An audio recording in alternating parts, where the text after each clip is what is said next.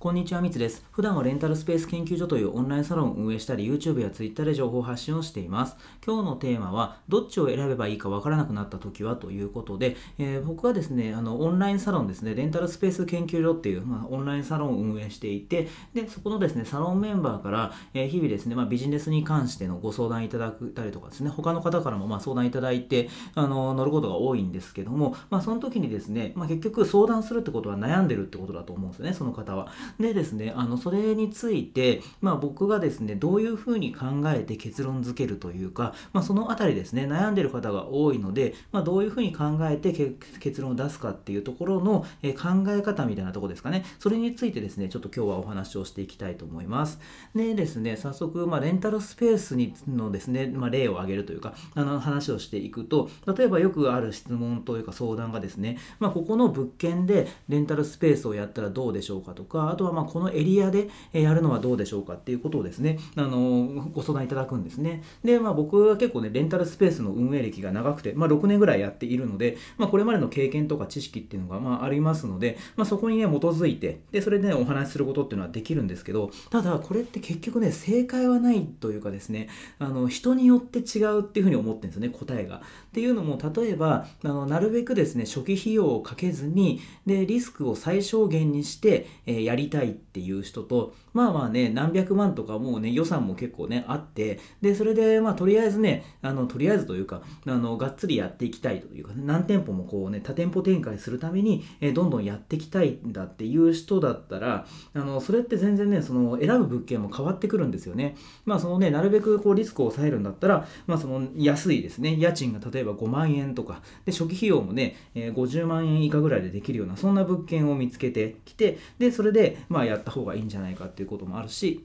もうね、がっつりね、あの予算とかもあの組んでいて、で、それでね、展開していくってことだったら、まあね、その5万円のとこでやらなくても、えー、それは、例えばね、もうちょっとね、あのまあ、家賃は高いけども、えー、売り上げがね、あのすごいね、出そうなところ、物件をさあの探して、で、そこをやるっていうね、ところで、あの違ってくると思うんですよね、状況によって。その人の状況によって、えー、答えが違ってくると思いますと。なので、まあ、あのこの物件どうでしょうかとかだったら、まあ、ね、答えられはできるんですけど、結局、あの自分がどうしたいかっていうとこですよね。その辺りが抜けてってですね、それであのレンタルスペースこの、このエリアでやるとどうですかっていうね、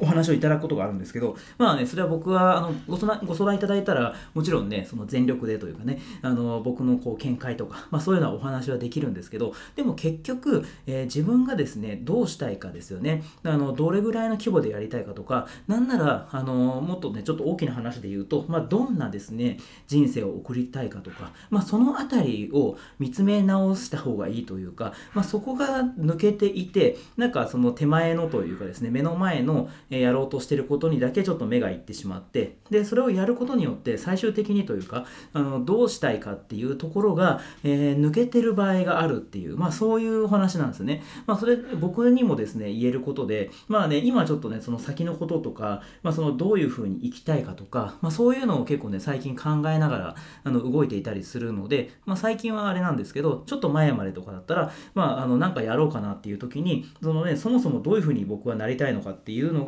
えー、ないままというか曖昧なままあのこっちのビジネスをやろうかなあっちやろうかなみたいなことがあったんですよね。で、それって、まあなんとなく、その、まあいいかと思って、これやってみよう、これやらないとかっていう風に選択をしてたんですけど、でもそれだと、なんか行き当たりばったりみたいなね、そういう形にね、なりやすいなっていう風に気づいて、で、そこからは、いや、実際ね、その、まあレンタルスペースやるのはいいんだけども、結局、あくまでレンタルスペースをね、やるのが、あの、最終ゴールじゃなくて、その、何かをね、達成したいとか、こういう人生を送りたいから、えそのためにレンタルスペースをやるっていう、まあそういう位置づけだと思思うんですよね。なので、そこら辺の、その、そっちの手前の方の、えことでね、まあ悩むのはもちろんいいと思うんですけど、えー、そこだけじゃなくて、もうちょっとその大きく見て、で、その上で、あの、大きなね、目的があって、で、その中でレンタルスペースが必要なのかどうか っていうところを、あの、考えるのが、まあいいのかなっていうふうに、ね、思ったりしていますと。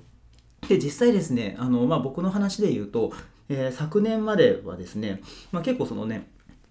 なるべくリスクをあの低くして、で、それで、あの、レンタルスペースを展開していこうっていうふうに、まあ、考えてたんですよね。まあ、それは、まあ、そんなにね、なんか、あの、失敗したくないっていうのもね、ちょっとあったりとか、えー、あとはですね、まあまあね、あの、自分が今やってるレンタルスペース、今、えー、9店舗ほどレンタルスペースやってるんですけど、まあ、それでね、結構うまくいってたりするので、まあ、そのね、あの、やっているレン、自分が今やっているレンタルスペースをそのまま、まあ、あの、保持しておいて、で、さらに、えー、それをですね、同じようなレンタルスペースをちょっとずつ増やしていくっていうことをすれば、まあ、リスクがなく少なく、えー、展開できるかなっていうふうに考えてたりしたので、まあ、そういうふうにちょっとねあの去年は動いてたんですね。でで、まあ、それは多分ねその本当にねあのなるべく低リスクで失敗しないようにするっていうような、えー、気持ちというかねそういう方向性であればそれが正解だと思うんですけどでもあの今はですねあのちょっと方向性というか僕の考えが変わってきていてまあまあねそれは失敗はしたくないけどもただちょっとであの事業として拡大していきたいっていうふうに思ってるんですよね今は。そういう気持ちが強くなっていて。なのでまあねこれまでやってたねレンタルスペースっていうのはまあそれはそれであのいいっちゃいいんですけども、えー、もっとですね高単価、えー、1時間あたりね貸す料金が高かったりとかまあそういうねあの初期費用はかかるけども家賃とかもかかってしまうけどもでも、えー、売上がですねこれまでの店舗に比べて、えー、何倍にもなる可能性があるみたいなそういうような、えー、スペースをですねあの作ろうっていうふうにあの今年は思ってでそれで動いてたりするんですね。だからそれであの僕がどういうふうな方向性でやりたいかによって、えー、その普段普段の行動する、えー、ことも変わってくるんですよね。あの内容も。から去年とかは、まあそのね、あのまあ、小さい部屋というか、まあ、例えば家賃が10万円以下とかね、なんかそれぐらいの部屋を狙って物件を探してたりしたんですよね。で、その時はまあそれが正解だったと思うんですけど、でも今は、まあ、そういうね、あの10万円以下の部屋とかっていうのは探してなくても、逆に10万円以上で、まあ、15万とか20万円とか、まあ、それぐらいの、あのまあ、倍ぐらいのね、あの家賃のところを探して、で、それで、まあ、初期費用とかね、内装とかも、まあ、かかってもですね、あのいいかなといういうかあの逆に初期費用をかけてあの他のね競合というかそういうところがあんまり真似できないようなスペースを作っていくっていうような方向性に変わってってんですよね。なので、まあ、それねどっちがいい悪いっていうのは、まあ、ないと思うんですよね。自分がどうしたいかによって変わってくるのでそのあたりのあの、まあ、自分はこうしたいっていうその大きなところっていうかですね、まあ、そこのあたりをあの決めるというか、まあ、いきなりねそれを決めろって言われても難しいのかもしれないですけど、まあ、それは行動していくうちに、まあ、考えたりしていくうちに、え、定まってくるものだと思うのででもあのそれをねその上のというか、えー、大きなところ目的ですよね。その辺りを意識しないでなんとなくやってたらそれはそれでなんとなくなんか終わっちゃうんですよね。なのでそれはすぐにねその大きな目標とかねそういうのが決まらなかったとしても、まあ、こういうふうに行きたいなとかこうありたいなみたいなことですよね。その辺りを意識するとしないのだったら多分ねだいぶ変わってくると思うんですよね。でそれであのもし逆にですねそれが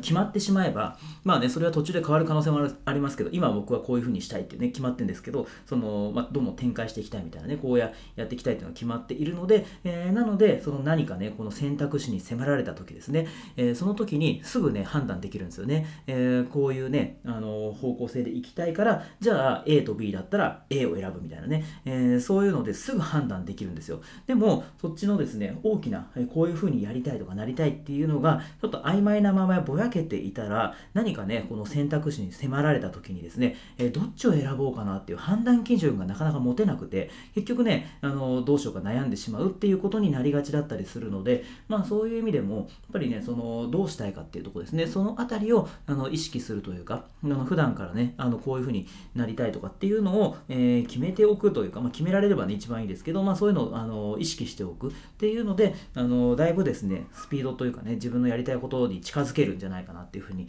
えー、思ったのでこういう話をさせていただきました。ということでですね今回はどっちを選べばいいかわからなくなった時はというテーマでお話をさせていただきました。今回も最後まで聞いてくださって本当にありがとうございました。